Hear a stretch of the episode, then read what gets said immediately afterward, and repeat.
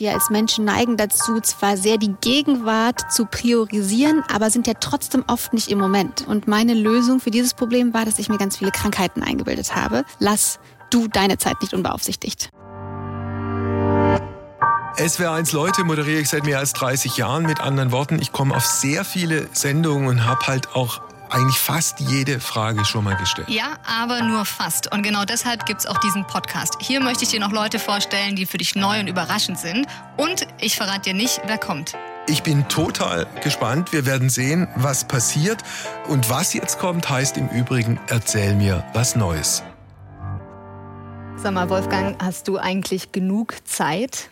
Oder wünschst du dir manchmal die Zeit irgendwie anhalten zu können, weil die eh so fliegt und dir wegrennt? Äh, nee, ich hatte eigentlich nie das Gefühl, dass ich zu wenig Zeit hätte.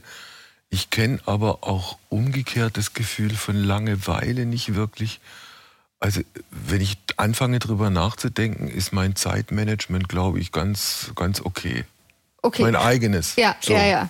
Okay, also Zeit ist für dich auch, hat auch was mit, wie der, wie der Tag so sortiert ist, zu tun. Eine gewisse Struktur, glaube ich, braucht. Also in meinem Fall schon. Also ich, ich glaube, ich bin äh, von Haus aus ein eher, also eher lethargisch und, und unstrukturiert und musste, um irgendwie beruflich das auch auf die Reihe zu kriegen, also mir so ein paar Sachen dann auch antrainieren und also eine bestimmte Struktur ist schon wichtig. Ja. Ist schon wichtig, ja. okay, okay, ich sehe schon, ja.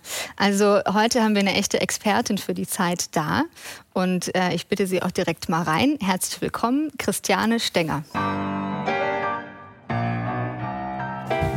Hallo, einen wunderschönen guten Tag. Guten Tag. Guten Tag. Christiane. Hallo, Wolfgang. Tag. Ja. Bedeutet, wir duzen uns? Also ich bin, ich fände es nett, aber eigentlich muss ja immer die ältere Person darf das ja anbieten, oder? Ich also ich biete es jetzt einfach mal äh, einfach so an. Ja? Dankeschön. Wie viel Zeit hast du mitgebracht? Äh, so viel, äh, wie wir haben. Wir starten immer mit dem sogenannten Lückentext. Mhm der da folgendermaßen äh, geht. Äh, Christiane Stenger kennen heute viele als. Als ehemalige Junioren-Gedächtnisweltmeisterin? Äh, das ist aber nicht alles, was sie ausmacht. Sie sieht sich auch in der Rolle der Moderatorin, Buchautorin, Demokratieaktivistin und Schauspielerin hoffentlich in Zukunft. Was ist eine Demokratieaktivistin?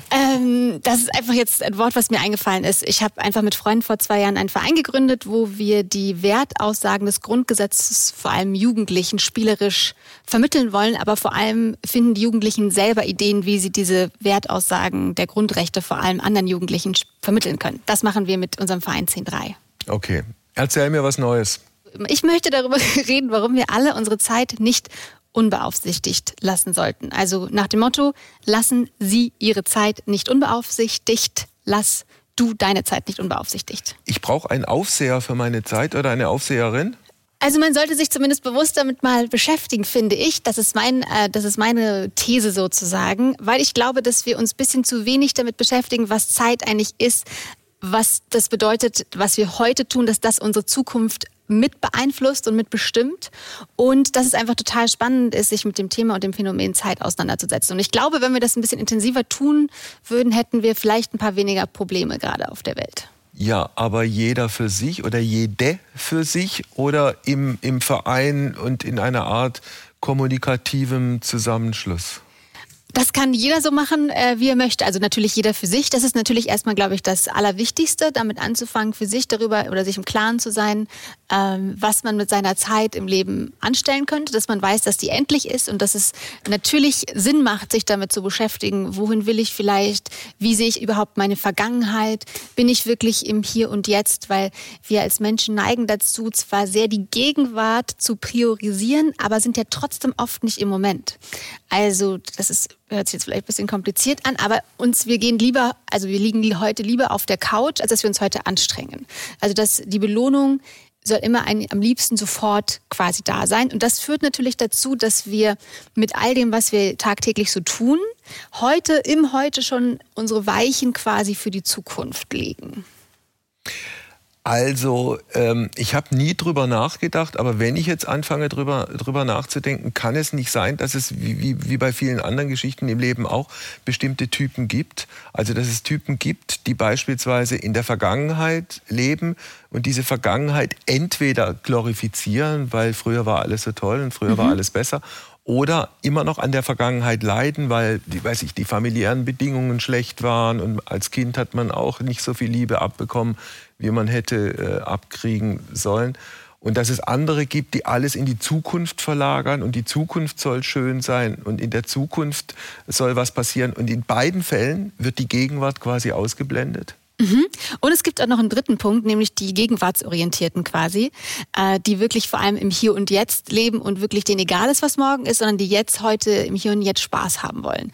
Aber super spannend, das ist tatsächlich, also ich habe ein Buch darüber das, über das Thema geschrieben, äh, lassen Sie Ihre Zeit nicht unbeaufsichtigt und da bin ich eben auch bei der Recherche darauf auf diese drei Zeitperspektiven gestoßen, die wir alle haben. Also wir alle haben natürlich eine Sicht auf die Vergangenheit, auf die Gegenwart und auf die Zukunft. Mhm. Und tatsächlich priorisieren wir, wie du das gerade goldrichtig gesagt hast, oft immer eine Perspektive. Und teilweise ist es ja so, dass wir wirklich in den Gedanken sehr oft am Tag in der Vergangenheit sind und irgendwie Brocken aus der Vergangenheit vor unsere Füße werfen und quasi die Vergangenheit immer in unseren Gedanken mit uns rumtragen. Und das Schöne ist aber, man kann auf jeden Fall was dagegen tun, weil die eigene Zeitperspektive ist auf jeden Fall angelernt durch unser soziales Umwelt, äh, durch unser soziales Umfeld.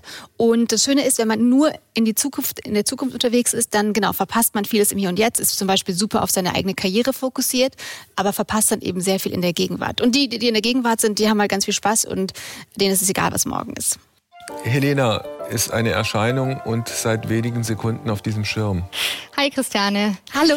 Ähm, also unsere Zeit auf der Erde ist ja begrenzt. Ne? Wir haben alle so und so viele Jahre und ähm, dann werden wir sterben.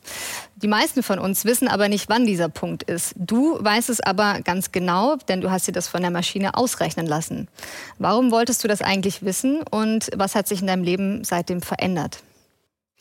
Also es gibt tatsächlich im Internet so eine Uhr, die man besuchen kann, die heißt This Clock. Und da muss man dann eingeben den Body Mass Index, wie viel Alkohol man trinkt in der Woche, ob man raucht, ob man nicht raucht, mhm. ob, die, ob, man optimistisch oder pessimistisch ins, äh, ins Leben schaut. Und ich habe dann meinen Todestag sozusagen, durch meinen durchschnittlichen Todestag quasi äh, ausgerechnet bekommen. Das ist der ähm, 6. März 61, 2061. Und ich war erstmal komplett schockiert. In meinem mhm. Kopf dachte ich so, 2080, 90 überhaupt gar kein Problem. Und man kann das aber zum Beispiel, wenn man dann die Einstellung von pessimistisch und optimistisch ändern, habe ich direkt zehn Jahre oben drauf bekommen. Echt? Aber ich wollte, ja, Okay. Weil äh, im Durchschnitt kann man sagen, wenn man positiver eingestimmt ist, lebt man tatsächlich länger. Das sind alles natürlich nur Durchschnittswerte. Aber tatsächlich, wenn man sich mit dem eigenen Todestag oder mit, da, mit der Sterblichkeit beschäftigt, das spült tatsächlich das Wesentliche ans Licht. Man ist auch noch netter zu anderen Menschen und man äh, denkt auch ein bisschen mehr an zukünftige Generationen. Also äh, bei dieser, bei dieser Rechengeschichte kann man ja schon mal festhalten, garantiert hast du noch äh, knappe 40 Jahre von 2021. Na, garantiert ist sowieso nichts. Ja. Okay, nicht mhm. garantiert, aber, aber, mit einer gewissen mhm. Wahrscheinlichkeit. Äh, wenn der Dachziegel, der berühmte, nicht auf den Kopf fällt und der große Krieg ausbricht. Ähm, und wenn, wenn du deinen Optimismus noch ein bisschen stärkst und stählst, mhm. äh, dann wären es 50 Jahre. Mhm. Das ist ja eine, das ist ja ein relativ üppiges Zeitmanagement, das du jetzt betreiben kannst. Ja, ja, ist doch toll. Das ist absolut toll. Ich meine, ich bin, glaube ich, wenn ich mich mit dieser Uhr nähere, kommt bei mir, kommt bei mir was anderes raus. Ja, ich empfehle das auch wirklich äh, nur zu machen, wenn man jung ist oder sehr, sehr wagemutig. Ja, gut. Äh, wie heißt das Ding nochmal? Death Clock. Okay, Death Clock. Kann man im Internet mal. finden.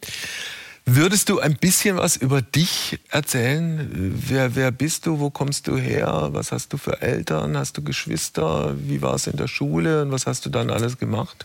Ja, super gerne. Also ich bin Christiane aus München, bin 34, ähm, hatte große Schwierigkeiten in der Schule. Als ich in die Schule kam, habe mich ganz dolle gelangweilt und wollte da nicht mehr hin. Und meine Lösung für dieses Problem war, dass ich mir ganz viele Krankheiten eingebildet habe. Ähm, zum Beispiel? Bauchschmerzen, Halsschmerzen, Ellenbogenschmerzen, alles okay. Mögliche. Äh, bin dann aber auch wirklich krank geworden äh, und war dann länger nicht in der Schule.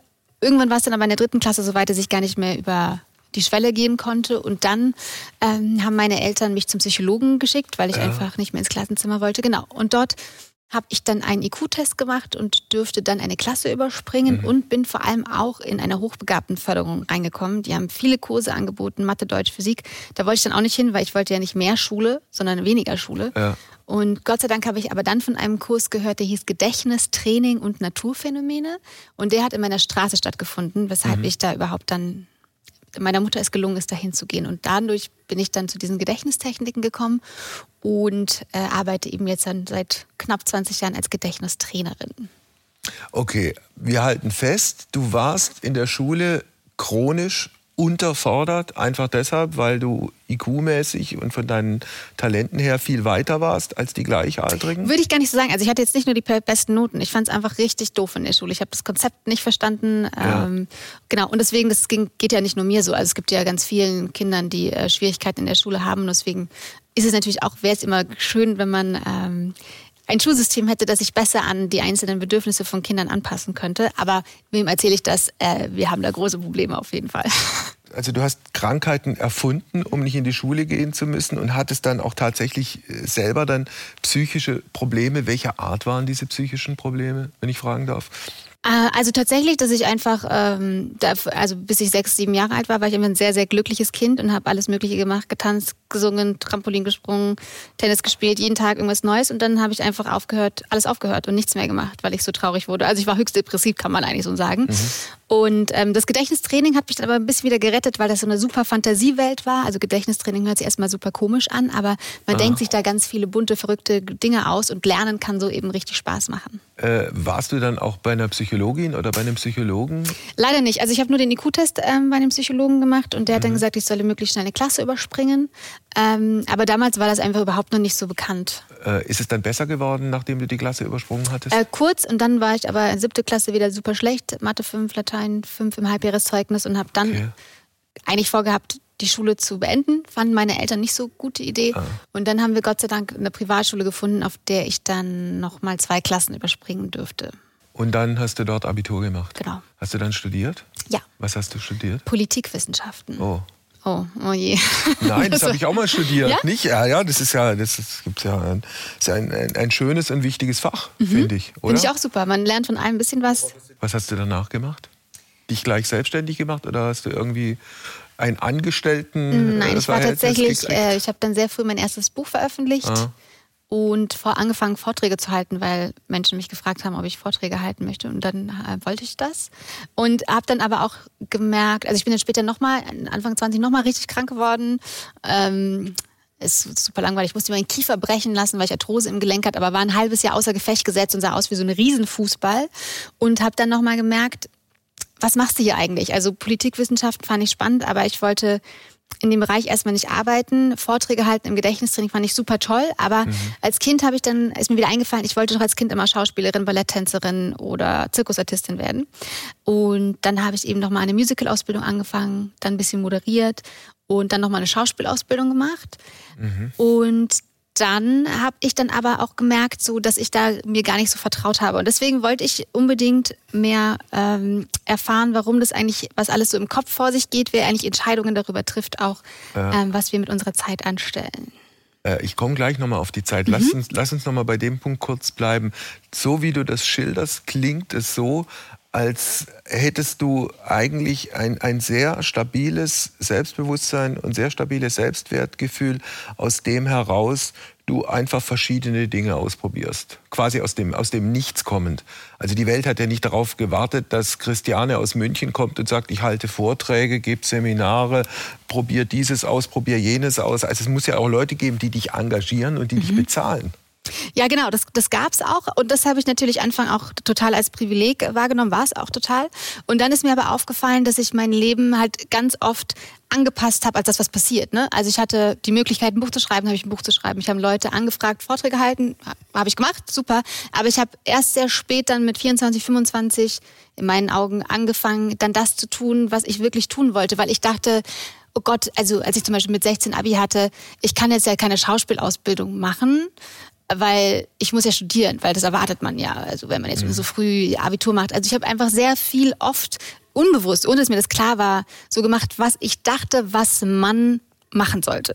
oder mhm. zu tun hat. So. Und das äh, finde ich eigentlich ganz schade, dass wir, glaube ich, ganz oft, dass es vielen so geht, ähm, dass wir natürlich auch, das ist vollkommen verständlich, die sichere Variante auch wählen und äh, auf, natürlich auf unsere Eltern hören. Ich meine, die haben uns damals irgendwie großgezogen und unser Überleben gesichert. Ist klar, dass wir denen vertrauen, aber dass wir ähm, ganz oft auch da äh, darauf hören sollten, wo wir unsere Energie wirklich hingeben wollten. Wir haben jetzt ja schon, schon von dir gehört, du bist wahnsinnig schlau hast viele Klassen übersprungen. Ich glaube, du hast einen IQ von 145, mit 16 Abi gemacht, dann dein Studium in Rekordzeit durchgezogen und gleichzeitig sagst du aber auch über dich, dass du immer das Gefühl hattest, mit allem eigentlich schon ähm, zu spät dran zu sein irgendwie. Ne? Ich glaube, ich habe mal gelesen, du wolltest irgendwie äh, Schauspielerin werden und dachtest aber schon mit sieben, wenn ich es jetzt nicht schon geschafft habe, dann wird es ja auch nichts mehr werden so.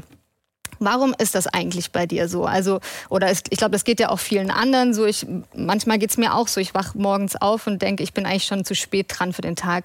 Ähm, warum ist es bei uns so? Also, kann man da irgendwie auch rauskommen oder wie entsteht das eigentlich? Also ich glaube tatsächlich hat es sehr viel, also erstmal Leute waren immer schon gestresst von der Zeit. Also das gab es auch im alten Griechenland schon, dass man das Leben stressig fand. Aber dadurch, dass wir ähm, sehr viel Unmittelbarkeit in unserem Leben haben. Wir können sofort auf alle Nachrichten dieser Welt zugreifen. Wir bekommen sofort E-Mails, also und alles muss besser heute als morgen fertig sein. Haben wir auch das Gefühl, wir müssen immer schneller fertig sein und wir sehen die anderen, die schon fertig sind und denken, wenn wir etwas erreichen wollen, ich muss es jetzt sofort schaffen. Also ich wollte immer einen Online-Kurs im Gedächtnistraining machen. Ich habe es nicht auf die Reihe bekommen, weil ich dachte, ich weiß nicht, wie es geht, ich weiß gar nicht, wo ich anfangen soll. Und dann habe ich es nicht gemacht. Und wenn man aber sich Zeit lässt, oder auch zu sagen, wenn ich als zum Beispiel mit 16 gesagt hätte, ich will Schauspielerin werden, dachte ich, ich muss es ja dieses Jahr schon jetzt sofort sein oder, oder jetzt schon sein oder es klappt nicht mehr, anstatt zu sagen, ach, ich könnte ja auch wirklich mich jetzt ein Jahr bewerben oder ein Jahr vorbereiten auf eine Schauspielschule und das dann vier Jahre eine Schauspielausbildung machen, dass man einfach mehr in die Zukunft schaut und sich einfach mehr Schritt für Schritt Zeit lässt. Ähm, du hast vorhin gesagt, du hast eins nicht auf die Reihe gekriegt, nämlich einen Online-Kurs äh, in Sachen Gedächtnis mhm. hinzukriegen. Würdest du jetzt live einen, einen Realita-Kurs in Sachen Gedächtnistraining mit mir veranstalten? Ich kann dir auch sagen, warum ich die Frage stelle. Mhm ähm, ich habe ein furchtbar schlechtes Gedächtnis, mir äh, Namen, äh, Jahreszahlen, Zitate, sowas zu merken. Ich glaube, ich habe ein relativ gutes Gedächtnis dafür, Zusammenhänge irgendwie halbwegs passabel abzuspeichern. Mhm. Aber die andere erstgenannte Geschichte funktioniert bei mir nicht wirklich gut. Ja, dann bist du ja, also so funktioniert ja unser Gehirn und so, wenn man Zusammenhänge abspeichern kann, ist das ja schon mal toll. Aber für diese Fakten, Namen und Gesichter, Wörter oder Zahlen gibt es eben perfekte Tricks. Zum Beispiel? Also zum Beispiel bei Namen kann man sich äh, bunte Bilder vorstellen. Bei Thomas stellt man sich vielleicht Tomaten vor, der auf, den, äh, auf der Brille hüpft. Äh, Anna hat eine Ananas auf dem Kopf. Gökan fährt gerne Kahn. Sabine hat riesige Bienenohrringe. Dass man einfach versucht, so Eselsbrücken zu finden. Christiane Und Stenger. Wie? Wie? Ja. Christiane, bei Christ denke ich immer an so ein Kreuz oder so, wegen mhm. Christus oder Christ, alle Anfangssalben. Und äh, Christiane ist dann also, ich hänge an so einem Kreuz und schwinge mit einer Liane durch den Urwald. Und der, die Liane ist vielleicht so dünn wie ein ähm, dünner Stängel.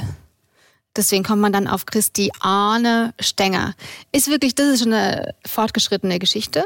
Ja. Mein Name. Also Ja. mein Name ist aber einfach wirklich ähm, nicht schön. Aber wenn man ein bisschen Übung hat, dann hat man so, also wie so einen Karteikasten quasi parat und kann sich dann so dieses Kreuzbilder oder Lianenbilder mit auf Jane ähm, rausholen und sich dann kleine Wie Bilder ist das ausdenken. mit die Jahreszahlen? Da kann man sich einfach kleine Bilder vorstellen für die Zahlen. Also sieben sind zum Beispiel Gartenzwerge, neun ist ein Luftballon, drei ist ein Dreirad, weil es drei Räder hat, fünf ist die Hand wegen der fünf Finger. Und dann könnte man sich einfach lustige Bilder ausdenken. Das würde mich aber komplett überfordern, wenn ich jetzt beispielsweise aus welchen Gründen auch immer mir die, mir die Jahreszahl 1853 merken sollte. Da kann ich ja nicht jetzt mit, Da, mit diesem... acht, das wäre dann eine Achterbahn, auf der du Handstand machst und danach mit dem Dreirad weiterfährst. Wenn man, also und die wenn man, fünf? das ist Also die Hand. 1853? Genau, also 18, also eins wissen wir, das wäre der Baum quasi, aber wir wissen, das ist, vielleicht haben wir uns eingeprägt, dass es eben nicht, ähm, also dass es schon im 18. Jahrhundert ist. Aber eins würde man, also wenn wir es alles machen, wäre eins der Baum, genau.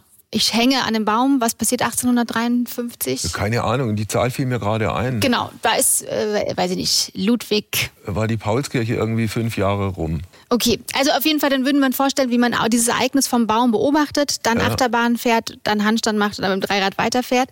Das ist natürlich am Anfang ein bisschen komplexer, weil dann oft diese gleichen Bilder auftauchen, diese einfachen Zahlenbilder. Aber wenn man das ein bisschen ähm, fortgeschrittener macht, dann hat man immer für, für die Zahl dann 53 ein einziges Bild. Und dann bräuchte man vielleicht eben sich nur zwei Bilder anstatt vier Bilder zu merken. Ich weiß, es klingt jetzt alles wahnsinnig kompliziert, aber wir können aber auch noch eine andere kurze Technik machen, falls wir noch Zeit haben. Ja, ja, g- gerne. Also das ist nämlich die sogenannte Körperroute und die ist so super für so, wenn man sich so Alltagsdinge merken möchte. Körperroute. Eine Körperroute, ein Okay. Körperweg, den wir uns festlegen. Ja. Also es geht los mit den Füßen. Du kannst auch gerne die Füße mal anfassen, denn alles, was wir haptisch und sinnlich erfahren, können wir uns besser merken. Ja, okay. Dann zwei sind die Knie, drei die Hosentaschen, Ja. vier der Rücken, fünf der Bauch mit der Hand, da legen wir die Hand drauf. Sechs ist die Brust, kann man sich so wie ein Affe auf die Brust klopfen.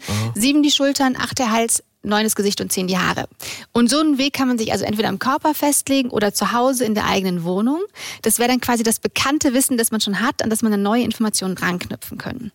Und mein Lieblingsthema ist ja gerade ähm, der menschengemachte Klimawandel und was wir dagegen tun können. Deswegen könnten wir uns jetzt sechs, äh, nee, zehn Punkte, wir haben ja zehn Punkte merken, zehn Dinge überlegen, die man gegen den Klimawandel tun kann. Also zum Beispiel stellen wir uns vor, dass ein Ferkel an den Füßen leckt. Das wäre das Bild für weniger Fleisch essen oder Fisch. Weil umso verrückter diese Bilder sind, umso besser. Okay, die Knie. An den, also Ferkel leckt an den Füßen. Man muss sich das Bild immer gut vorstellen. Ja, ja. Dann haben wir an den Knien so eine Haushaltsgeräte, also eine Waschmaschine, stapelt sich dann Bügeleisen, Klamotten. Warum? Wegen Konsum, also weniger Konsum. Und wenn was kaputt ist, das Bügeleisen oder so, nicht sofort wegschmeißen und Neues kaufen, sondern es zum Reparieren bringen oder schauen, ob es eine Möglichkeit gibt, die Sachen zu reparieren. Okay. Dann in der Hosentasche hätten wir ganz viel Geld, Mhm. Geldscheine in der Hosentasche. Hat man ist ja praktisch, wenn man Geld dabei hat. Dann kann, sich, kann man sich überlegen, was da eigentlich das Geld macht, falls man irgendwie das angelegt hat in Aktien oder so, ob das nachhaltige Investitionen sind oder ob das irgendwie bei äh, Konzernen liegt, die in fossile Energien investieren oder die fördern. Das kann man überlegen, also mit dem Geld, wo was macht das Geld? Dann haben wir im Rücken so ein Fahrrad und stellen uns vor, wie wir so eine, uns am Fahrrad Lenker massieren oder sowas. So eine fa klassische Fahrradmassage. Wie gesagt, je verrückter, bescheuerter, merkwürdiger die Bilder sind, desto besser bleiben sie hängen. Natürlich super Mobilität. Fahrradfahren ist besser als Autofahren. Äh, Zugfahren ist besser als Fliegen. Also das ist wegen Fahrradmobilität. Dann am Bauch hätten wir jetzt, äh, stellen, können wir uns einen Waschbrettbauch vorstellen, den wir uns antrainiert haben mit so einem Stromsportgerät, das uns so Strom durch den Bauch jagt für unseren Waschbrettbauch. Das heißt, man kann zu Ökostrom wechseln wenn man möchte.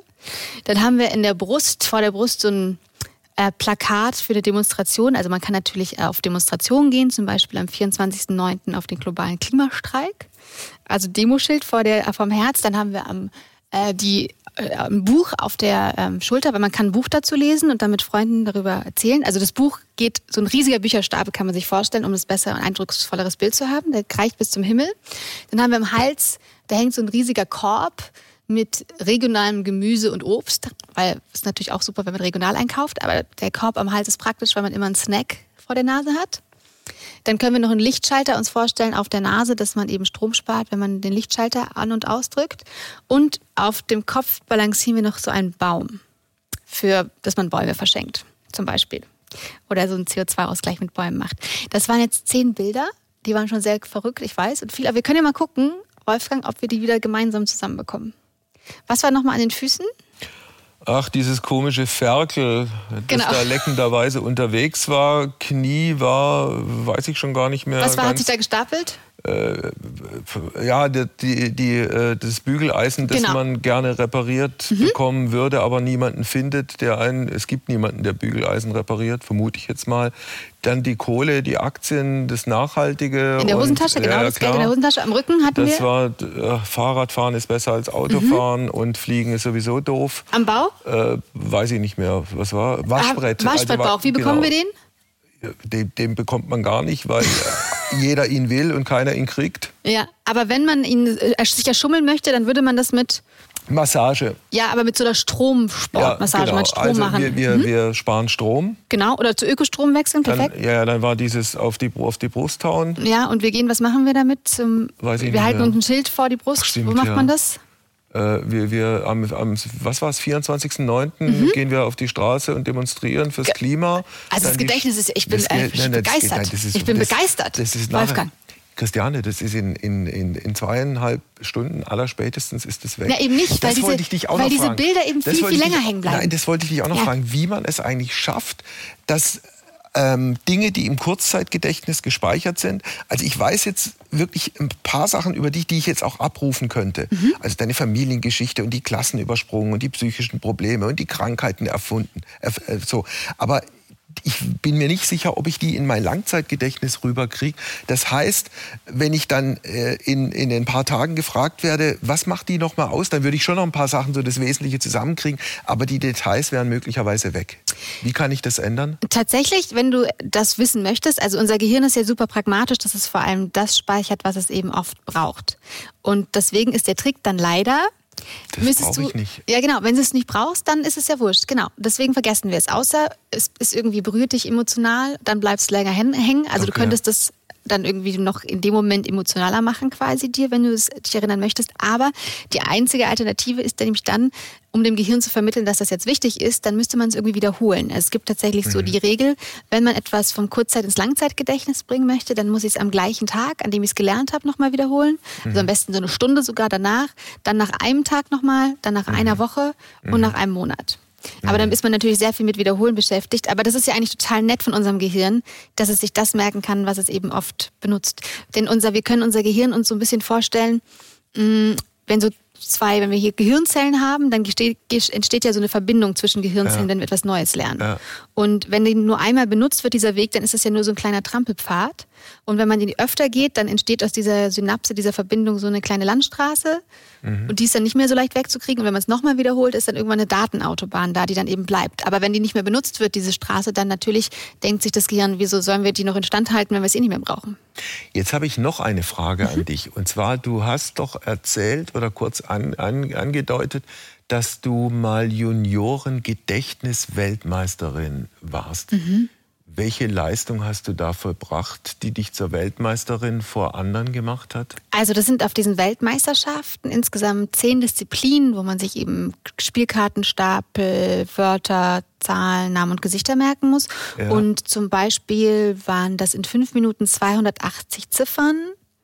Ziffern. Ziffern, also genau, oder meine, meine Ergebnisse, das habe ich schon vergessen wieder, weil es mich nicht emotional nicht interessiert hat. Oder zum Beispiel, ich glaube, in einer Stunde so zwölf Kartenspiele in der richtigen mhm. Reihenfolge und ähm, das schnellste Kartenspiel merken wir, glaube ich, unter einer Minute. Aber das ist super unfassbar, okay. wo die Weltrekorde heute sind. Es gibt, der Weltrekord liegt bei ungefähr 14 Sekunden, sich 52 Spielkarten einzuprägen. Es ist ganz unvorstellbar, was das Gehirn eigentlich alles leisten kann, wenn wir es richtig gut trainieren.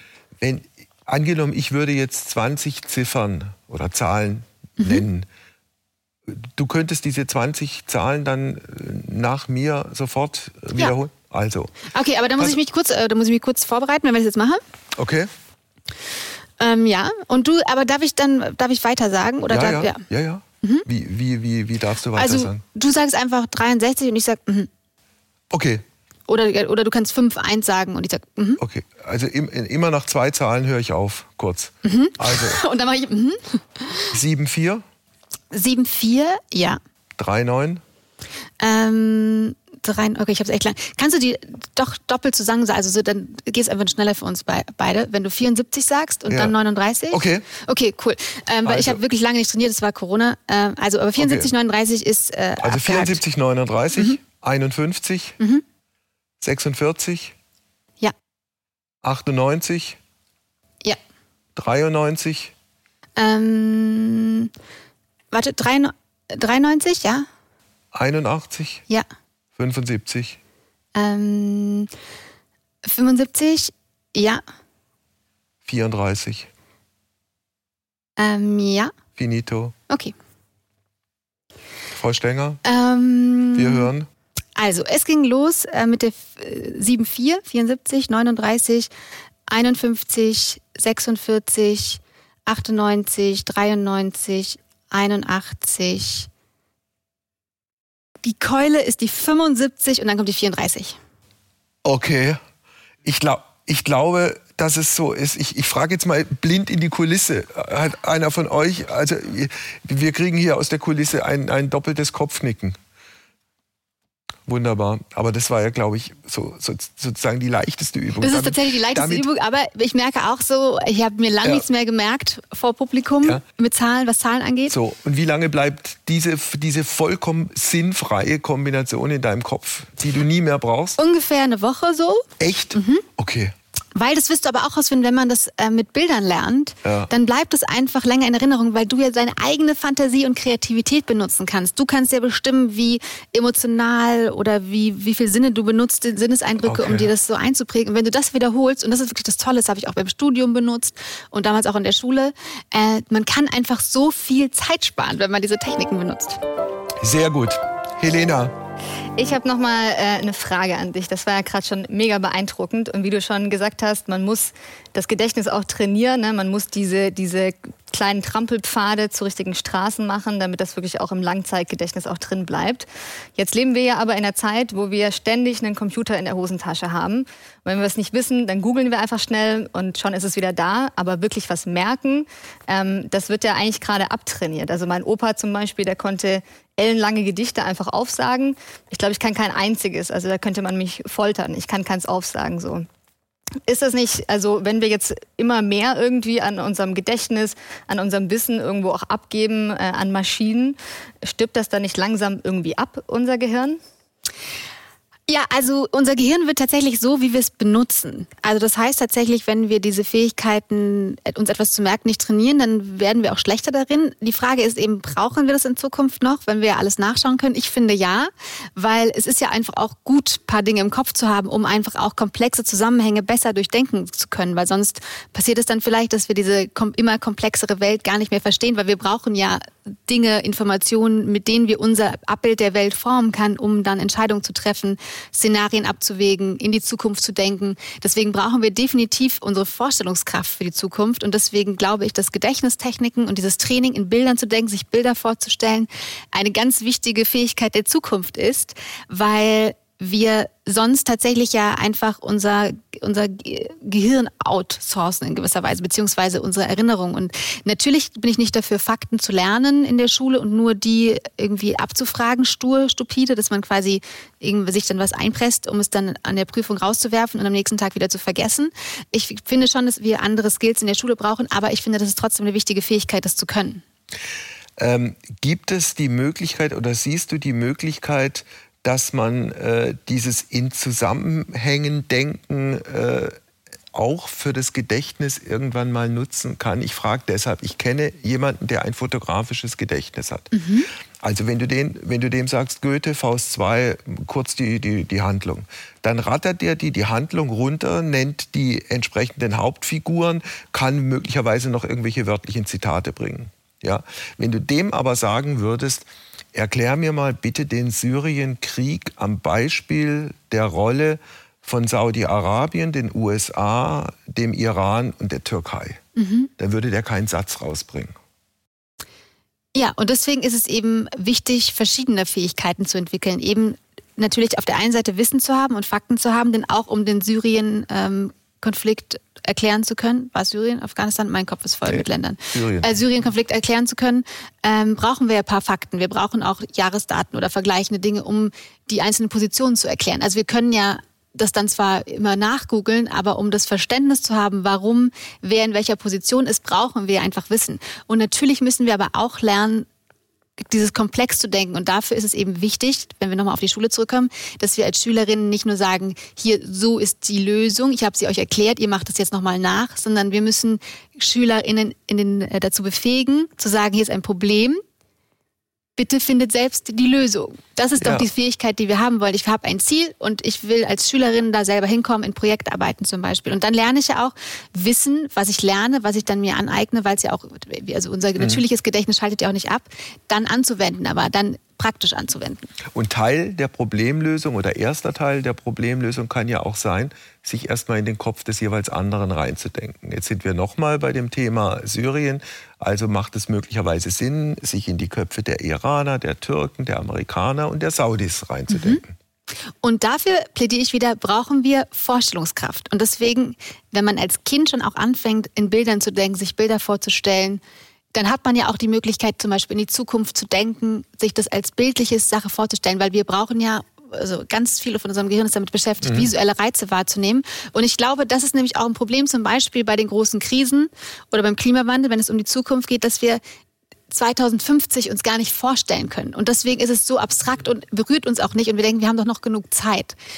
Und auch bei Konflikten, wie wir es sehen, es gibt ja, ja Worst-Case-Szenarien, die man aber offenbar auch für Pandemie, sorry, muss ich auch sagen, hatten wir keinen Plan für das Worst-Case-Szenario. Wir hatten keine Masken, wir hatten, wir waren erstmal nicht vorbereitet auf Sachen. Hm. Wobei, was die Jahreszahl 2050 angeht, wie wir wissen, hast du ja Zeit. Ich sag nur 2061. Ja. Ja. Definitiv. Christiane, wir sind am Ende. Die Überschrift unseres Gespräches ist die Zeit. Ja. Hast du ganz zum Schluss für mich, für uns alle irgendeinen Tipp, wie wir, was Zeit angeht, einfach auf eine möglicherweise ganz einfache Art irgendwas besser auf die Reihe kriegen können? Also das ist eine meiner Lieblingsübungen, wie man die Zeit quasi verlangsamen kann, wenn man zum Beispiel im Stress ist, dass man einfach ganz kurz die Augen zumacht und versucht, seinen Herzschlag zu hören oder einfach auf die Atmung achtet. Das ist einfach klassische Meditation, aber das bringt dich ins Hier und Jetzt und das macht auch ganz oft dann kurz das Chaos und diese vielen Gedanken und die innere Stimme, die einem ja. die ganze Zeit Dinge erzählt und die einen ablenkt, bringt sie ganz kurz mal zum Schweigen und man kann dann wieder bewusster sagen, was will ich denn jetzt mit dieser wunderschön vor genau. mir liegenden Zeit anstellen. Und wenn es lange genug gedauert hat, bin ich möglicherweise eingeschlafen. Was, ja nicht, was ja nicht das Schlechteste wäre. Was auch nicht das Schlechteste wäre. Vielen Dank. Hat Spaß gemacht. Danke, Dito. dass ich hier sein durfte. Alles Gute. Dankeschön. Ciao. Ciao. Tschüss. So, Wolfgang, wie geht's deinem füßeleckenden Ferkel jetzt nach der Sendung? Ähm, ich glaube, dass das Füße leckende Ferkel im Langzeitgedächtnis abgespeichert bleibt. das war schon, das war zu schräg, um es zu vergessen. Irgendwie. Ja, 2061. Äh, ich weiß, dass es März war, aber ich glaube 6. März. Warte mal, das habe ich mir sogar aufgeschrieben. Doch, 6. März 2061. Also zumindest die Jahreszahl 2061 geht auch ins Langzeitgedächtnis. Was noch? Vielleicht diese Nummer hochintelligent und äh, ich erfinde Krankheiten, mhm. äh, um nicht in die Schule zu müssen. Ja, ja sowas. Das ist schon beeindruckend. Also äh, ich fand das, also also auch krass auch irgendwie dieser Lebensweg, ne, dass man irgendwie sich erst eine, eine ganze Reihe an Jahren eigentlich ziemlich verloren fühlt, äh, mhm. aufgrund der hohen Intelligenz. Mhm. Ähm, und aber auch jetzt, wie sie damit eigentlich gelernt hat, umzugehen und wie sie das anwendet, finde ich schon höchst beeindruckend. Was sagtest du, be bevor du ihr den Test gestellt hast, wird sie es wird schaffen oder nicht? Äh, da war ich mir relativ sicher, ja. dass sie das schafft. Also es waren ja irgendwie, ich weiß gar nicht, ob es insgesamt 20 Zahlen waren oder, oder, oder weniger. Also da war ich mir schon relativ ja. sicher. Äh, aber ich, ich, ich, hätte, ich hätte es nicht zu 100 Prozent nachprüfen können, weil ich meine eigenen Zahlen vorher schon vergessen hatte. ja, so ging es mir auch. Ich äh, bei den ersten paar habe ich es versucht. Ja, bei der, bei, bei der nee. irgendwie acht, was war es, weiß nicht mehr genau, 98, 95, 81 und dann noch die 39 irgendwie, aber es hätte auch anders sein können. Und, ja, naja. ich war auch sehr schnell verloren. also gut, vielen Dank für dieses Gespräch und bis zur nächsten Woche. Bis zur nächsten Woche.